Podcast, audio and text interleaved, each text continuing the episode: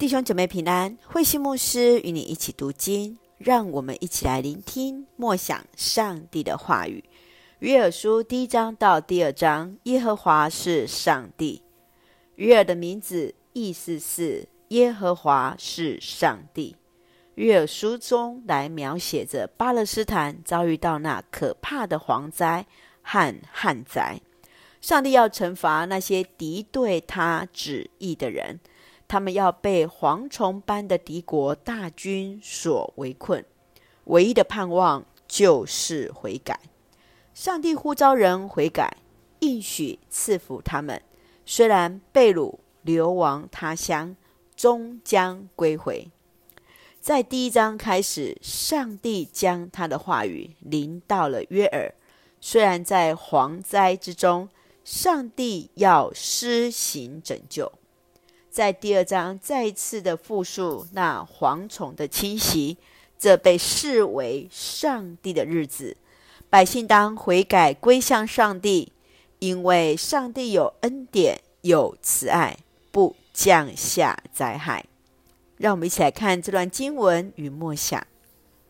请我们一起来看第一章第三节：告诉你们的子女，让他们再告诉他们的子女。世世代代流传不息。约尔和厄巴迪亚是最早预言以色列将要被掳的两位先知。约尔从蝗灾做切入，来提醒百姓将要来的灾难，就是遭受列国侵略，一定要依靠上帝而行。你认为蝗灾的警讯所代表的意义是什么？你有什么事情会提醒你的子女，当继续告诉他们的子女呢？接续，让我们来看第二章二十八节：我要把我的灵倾注给每一个人，你们的儿女将宣告我的信息，你们的老年人要做奇异的梦，你们的年轻人要看见异象。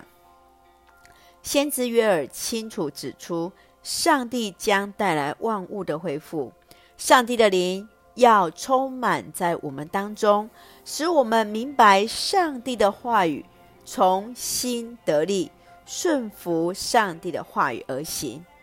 亲爱的弟兄姐妹，你如何预备自己，重新领受上帝所赐的力量，为主而行呢？一起用第二章第十三节作为我们的金句：归向主，你们的上帝吧，他有恩典，充满怜悯，他不轻易发怒，有丰盛的慈爱，他随时愿意饶恕。是的，上帝有恩典，有怜悯，有丰富的慈爱，上帝随时愿意来饶恕我们。直到我们愿意回转，让我们用这段经文来祷告。亲爱的天父上帝，感谢上帝在每一个世代当中来掌权，深信上帝始终保守带领我们，重新领受从主而来的力量。无论得时不得时，恳求你温暖的手握住我们，愿我们的心痛被圣灵所轻抚，愿你的意象。重新开启我们的眼光，注目在耶稣。感谢主赐福教会弟兄姐妹与我们所爱的家人身心灵健壮，恩待我们所站立的国家和所爱的台湾有主的掌权，使用我们每一个人做上帝恩典的出口。感谢祷告是奉靠主耶稣的圣名求，阿门。弟兄姐妹，愿上帝的平安与你同在，大家平安。